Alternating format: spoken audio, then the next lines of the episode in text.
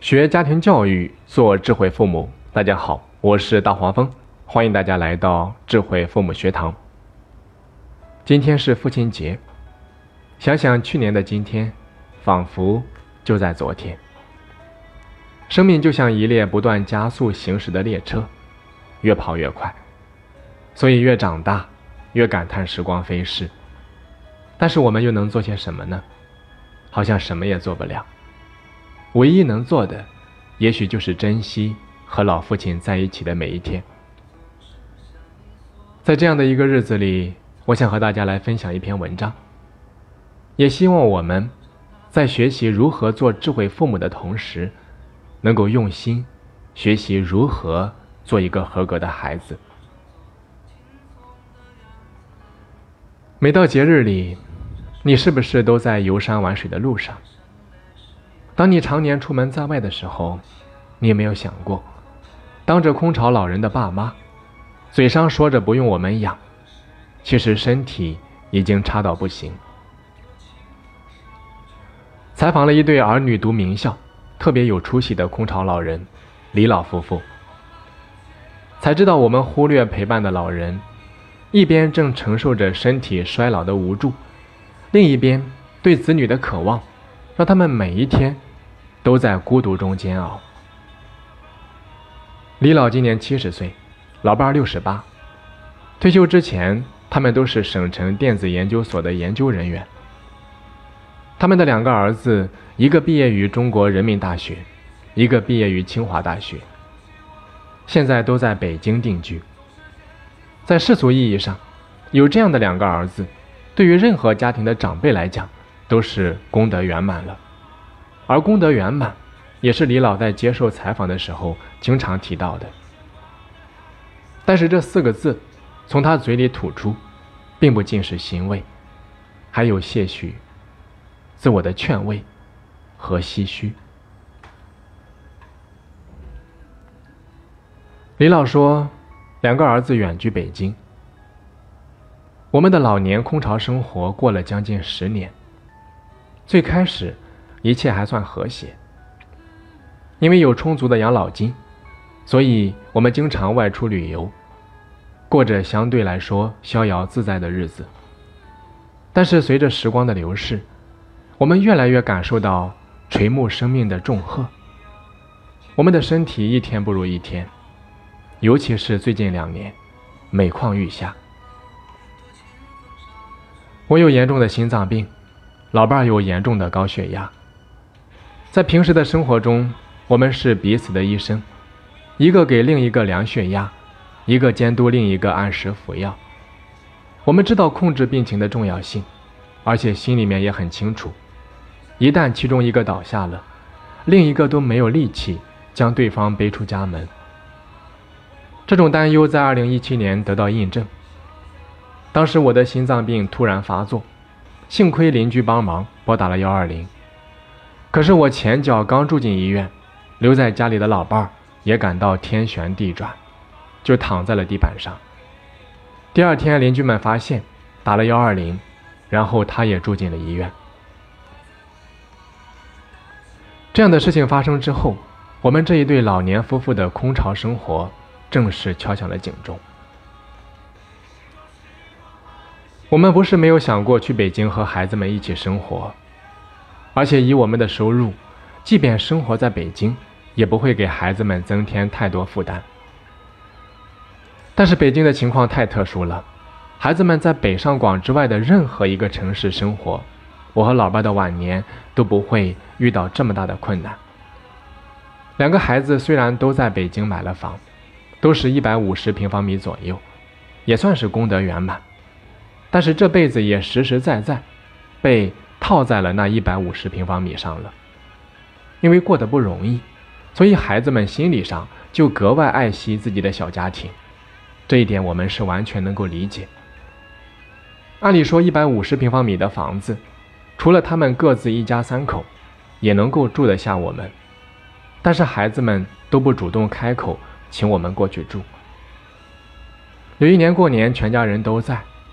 两个儿媳妇用相互开玩笑的方式说：“他们说，现在国家人均居住面积的小康标准是三十平方米。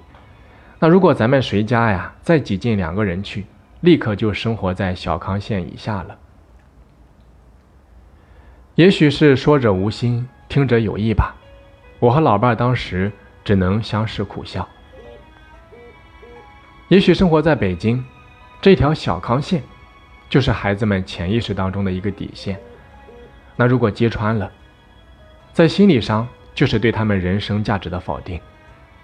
他们好不容易在北京立了足，过着还算体面的日子，我们做父母的也不忍心打扰。而且一个家庭成员之间需要相对私密些的空间，这个观念我们老两口也是有的。所以你让我们和孩子们挤在一起，我们也会替孩子们感到不便。当然，还有个办法，就是我和老伴儿在北京租房住。可是怎么盘算都不可行。即便我们住在北京，儿子们就在身边，可日子一样是我们老两口自己过，一样是空巢家庭，顶多就是周末的时候孩子们过来看上一眼。这样就等于是白白花了一笔冤枉钱。思前想后啊，唯一的出路，就是我和老伴儿独守空巢。现在看来，对于暮年生活，我和老伴儿都太乐观了。我们必须要提前服老。想想当年，我们退休的时候，想着自己老了绝对不拖累孩子们，以为我们和孩子之间的关系，从他们考上大学的那天起就已经功德圆满了，从此在彼此的义务上都不做强求。那个时候，我们想。在我们老了，可以不依靠孩子们，我们完全可以依靠不薄的退休金游山玩水，完全可以投身到大自然当中去，直到老的哪里都去不了了，然后再请个保姆照顾我们。而且最开始都是按照我们的计划在进行。我和老伴退休之后，每年都会外出旅游。我们还在丽江租了一间民房，连续三年。都在那里过的夏天，自己买菜做饭，就想居家过日子。我们老两口也自得其乐，孩子们也很开心，觉得自己的父母真潇洒。因为彼此之间没有太多打扰，所以我们和孩子们的关系处理的特别融洽。但是远远没有想到，不到十年，计划就全乱了。我们没有料到，自己的身体。会垮得这么快，怎么办呢？只有终止云游四方的日子了，提前进入请保姆的程序。可是真的开始请保姆的时候，我们才发现自己多么的幼稚。我们最先找了家政公司伺候两个老人，对方的要价是每月三千元。这个数目虽然也在我们能够承受的范围之内，但是还是让我们很惊讶。我们研究所刚刚毕业的研究生，一个月的工资也就只有三千，可是，一个不用受太多教育就能够胜任的保姆岗位也要三千。但是，我们处在供不应求的市场环境中，只能接受。当我好不容易把老伴的思想工作做通了，把第一个小保姆请进家门之后，却发现服务质量和我们的预期完全不吻合。我们自认为是有修养的人，但是的确难以容忍，于是换了一个，而且每个月还要多交五百块钱。但是付出的价格逐渐抬高，获得的服务质量与预期的落差反而更大了。就这样接二连三的换了四个保姆，最终不约而同，我和老伴决定不再尝试这一条路了。我们决定在我们还能动的情况下，彼此照顾对方。我们都是学理科出身的，不会感情用事，任何决定啊都是经过理性推理出来的。但是现在不得不承认，我们的理性思考的确有侥幸的成分在里面。老年人的身体状况完全存在不可估算的变数。就拿上次突发的身体危机，让我们产生一个共识：住院的时候两个人必须一起去，至少我们最终的那个时刻，会是双双躺在医院的病床上，彼此看得见对方，一同闭上眼睛。如果真是这样，那也算是功德圆满了。但是孩子们并不能理解我们，他们总认为我们舍不得花钱请保姆。他们不知道，即使舍得花大价钱、大价钱请了保姆，也依然换不来等值的服务。我们住院之后，两个孩子都回来了。以前我可能觉得他们用不着回来。回来也不会改变我们需要救治的事实，也给不出更好的解决方案。但是，这一次我不这么认为了。当孩子们出现在病房门口的时候，那一刻，我真的感受到了情感上的满足。那一刻，我居然有一些伤心，就像自己受了天大的委屈一样。老伴儿更是哭得一塌糊涂，孩子们越安慰，他哭得越凶。孩子们难以理解，他们的爸妈怎么会变得如此脆弱？就像我们年轻的时候一样，也一定难以理解如今的自己。孩子们在医院里面陪了我们几天，看着我们的病情都稳定下来了，就回北京了。他们太忙了，是我让他们回去的。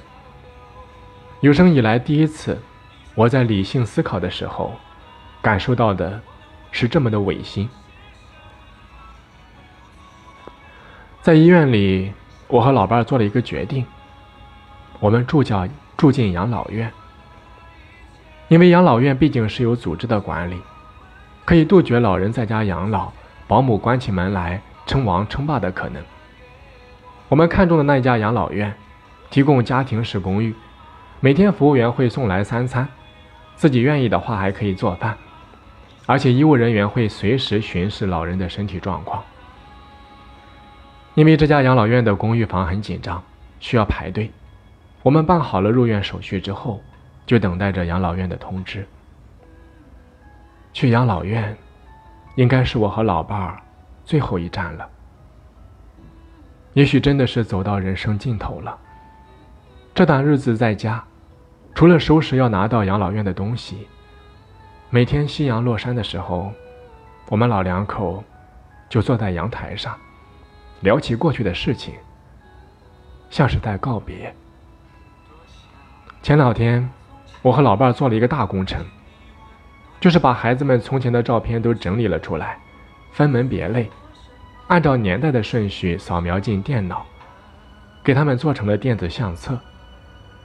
我还买了两台平板电脑。分别给他们把照片储存了进去。我们这一辈子呀，传统观念不是很重，自认为我们的生命和孩子们的生命应当是各自独立的。可是如今看来，人之暮年，对于亲情的渴望却是不以人的意志为转移的。老伴儿现在特别想念孩子们，我也一样。这些日子。总是突然想起两个儿子小时候的样子，有时候还会产生错觉，好像看到他们就在我们跟前玩耍。离开家的时候，我和老伴儿仔细想了想，要从这个家带走的，好像并不需要太多东西，除了我们的养老金卡、身份证件，唯一值得我们带在身边的，就只有孩子们的照片了。人生前一个阶段积累下来的一切有形的事物，我们都带不走，也不需要带走了。